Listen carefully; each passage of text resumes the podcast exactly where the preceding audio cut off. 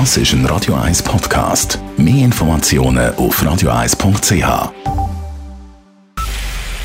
Es ist 12 Uhr.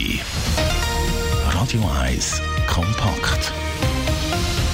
Der neue SBB-Chef Vincent Ducrot muss sich vom ersten Arbeitstag an als Krisenmanager beweisen. Und selbstständige Taxifahrer oder Physiotherapeuten sollen in der Corona-Krise auch von der Hilfe des Bundes profitieren können. Dies zwei Themen im Kompakt am Mittag am Mikrofon Dave Burkhardt. Mitten in einer der größten Krise der Unternehmensgeschichte bekommt die SBB heute einen neuen Chef. Vincent Ducrot übernimmt den Posten von Andreas Mayer, der die SBB nach über 13 Jahren verlässt. Ducrot übernimmt die SBB in einer schwierigen Zeit. Wegen der Corona-Krise ist die Auslastung der SBB-Züge zum Teil um 90 Prozent zurückgegangen. Die SBB sei aber in dieser Krisenzeit und für das Krisenmanagement gut aufgestellt, so Ducrot. Die SBB würden diese Krise meistern und er freue sich bereits jetzt, den Betrieb wieder hochzufahren, dann, wenn sich auch die Wirtschaft wieder erhole. Vous savez, situation de crise, égale management de crise, on est très très bien prêt, on est très bien organisé, il y a toute une structure autour de moi qui est là pour gérer cette situation spéciale et je me réjouis avec toute cette équipe de faire redémarrer euh, la machine en même temps que l'économie devra un. Im Moment gehe es aber vor allem darum, den Bahnbetrieb aufrecht zu erhalten und das Grundangebot für Menschen und Wirtschaft sicherzustellen, so Duco weiter. Italien verlängert die Ausgangsbeschränkungen für die 60 Millionen Bürger wegen der Corona-Krise um zehn weitere Tage. Die scharfen Regeln gelten neu bis zum 13. April. Das kündigte der italienische Gesundheitsminister Roberto Speranza heute in Rom im Senat an. Diese Verlängerung hatte die Regierung bereits Anfang der Woche in Aussicht gestellt. In Italien dürfen die Menschen seit drei Wochen nicht mehr frei bewegen. Einzelheiten von Italien-Korrespondentin Claudia Wächter. Der Weg ist lang, wir müssen durchhalten, heißt es hier, und so etwas wie Normalität werde es nur schrittweise geben. Nach Ostern vielleicht. Virologen hier warnen vor allem davor, dass sich die Katastrophe aus Norditalien wiederholt. Dort mussten Ärzte entscheiden, wer noch an ein Beatmungsgerät kommt und wer nicht. Der Druck auf die Kliniken dort nimmt nun endlich ab. Doch gleichzeitig wächst ja auch die Angst vor den wirtschaftlichen Folgen der Corona-Krise. Die sind schon jetzt dramatisch. Claudia Wächter, Rom. Im Kampf gegen die Corona-Pandemie kommt Russland den USA zu Hilfe. Wie das Verteidigungsministerium in Moskau mitteilte, sei ein Militärflugzeug mit medizinischer Ausrüstung und Schutzmasken gestartet. Diese Hilfe hatte Russlands Präsident Wladimir Putin seinem Amtskollegen Donald Trump zugesichert. In der Krise gebe es keine Alternative zum gemeinsamen Handeln, so Putin. In den USA ist die Zahl der Coronavirus-Todesfälle auf über 4000 gestiegen. Dazu kommen laut der Johns Hopkins Universität Universität fast 190.000 bestätigte Infektionen. Und so geht es weiter im Informationsmagazin Kompakt am Mittag. Heute, am 1. April, steht für viele Menschen in der Schweiz ein Umzug an. Dieser ist zwar vom Bundesrat trotz Corona-Krise ausdrücklich erlaubt, allerdings nur, wenn die Hygiene- und Abstandsregeln des Bundes auch eingehalten werden. Wie läuft der große Umzugstag bis jetzt? Wir haben nachgefragt und berichten später in dieser Sendung. Zuerst aber zu einem anderen Thema. Die Corona-Krise trifft die Schweizer Wirtschaft hart. Dem größeren Unternehmen wird vom Bund mit dem 20 Milliarden schweren Hilfspaket geholfen. Doch kleinste Unternehmen und selbstständige Werbende fallen zum Teil durch die Maschen und erhalten bis jetzt gar nichts. Das könnte sich aber bald ändern. Adrian Sutter berichtet. Es sind Millionenbeträge, die jetzt täglich via Überbrückungskredit über die Banken mit der Garantie vom Bund fließen. Doch was ist mit denen, die jetzt arbeiten, aber das Geschäft wegen der Corona-Pandemie nicht läuft? Der Taxifahrer zum Beispiel muss arbeiten, hat aber keine Kunden. Die Physiotherapie hat auch offen, es kommt aber niemand vorbei. Für den SP-Nationalrat Cedric Wermuth ist klar, auch da muss geholfen werden. Das sind Leute, die im Moment nicht mitdenkt sind bei den Lösungen, weil die kein Berufsverbot haben, die aber oftmals auch eine Einzelfirma haben, äh, ganz wenig Angestellte oder gar keine und die keine Reserven auf der Seite haben. Die können und wollen auch keinen Kredit aufnehmen. Diesen Leuten muss sehr schnell sehr direkt geholfen werden. Der GLP-Präsident Jürgen Grossen fordert vom Bund sogar Regeln für einen möglichen Krediterlass. Also gerade auch für kleine Firmen. Dass man klar sagt, welche Kredit muss man zurückzahlen und welche allenfalls nicht. Und die Kriterien die muss jetzt klar festlegen, muss so wie etwas in einen Krediterlassfilter über das Ganze legen, so dass eben so kleinere Unternehmungen sich auch trauen, die Kredite zu zahlen, weil sie wissen, dass äh, eine Chance besteht, dass sie, dass sie Teil oder ganz erlassen werden. Da rümpft man die Nase bei den Bürgerlichen. Der FDP-Nationalrat Hans-Peter Bobmann ist auch dafür, dass man hilft und auch den Kleinen hilft.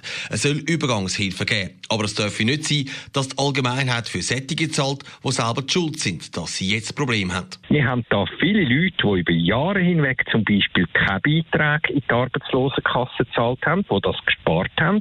Viele Leute, die Jahre Steuern gespart haben mit ihren unternehmischen Konstruktionen. Und dann kann es nicht sein, dass jetzt plötzlich ihr eigenes Risiko, das sie über Jahre davon profitiert haben, plötzlich jetzt in der Schweiz am Schluss nachher Steuerzahlerinnen und Steuerzahler muss bluten. Weil es gehe nicht, dass der Bund jetzt grosszügig hilft und das andere zu ihrem Profit ausnützen. Und da wittert auch SVP-Nationalrat Thomas Matter eine grosse Gefahr.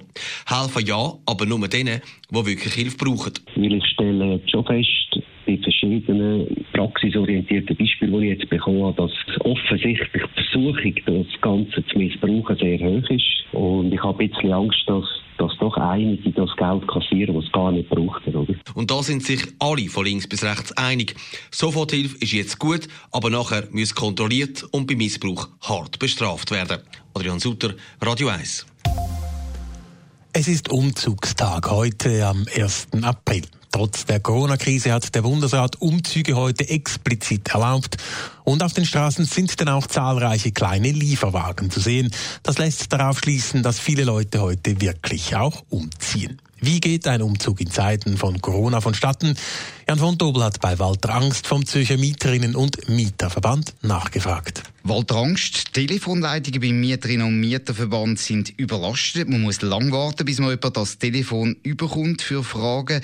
Heißt das, es gibt wirklich schon heute Vormittag größere Probleme im Zügel im Kanton Zürich? Ja, wir haben hauptsächlich müssen auf E-Mail äh, umstellen. Äh, da kann man uns immer erreichen über info.mvz.ch.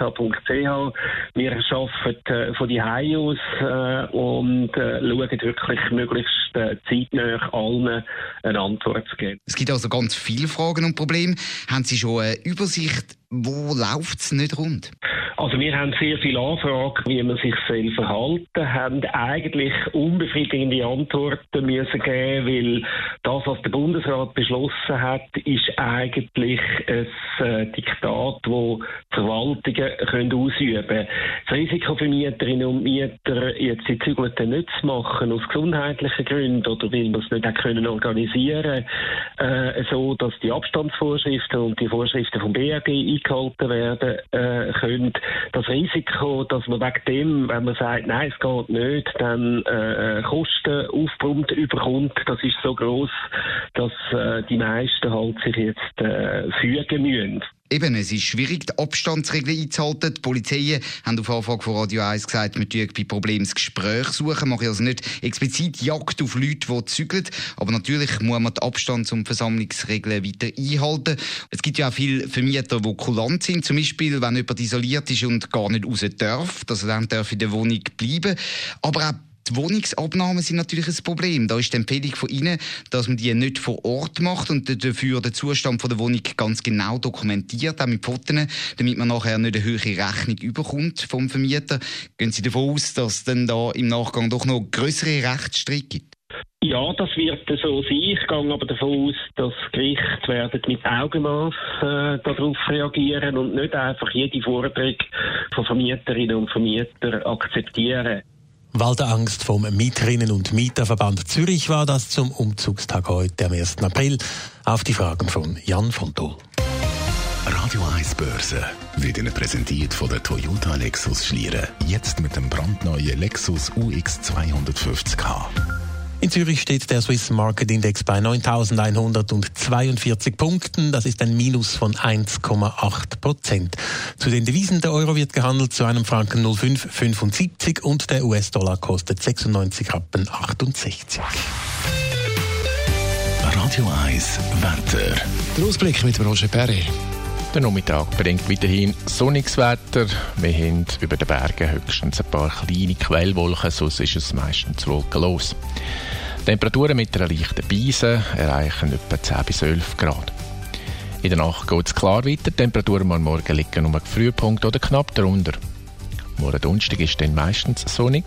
Es gibt tagsüber vor allem über den Bergen vermehrt Quellwolken. Temperaturen mit einem leichten Westwind steigen ein bisschen an gegenüber heute, so gibt es rund 13 Grad. Radio 1 Verkehr. Acht Wegmeldungen, gute Fahrt. Das ist ein Radio 1 Podcast. Mehr Informationen auf radio1.ch.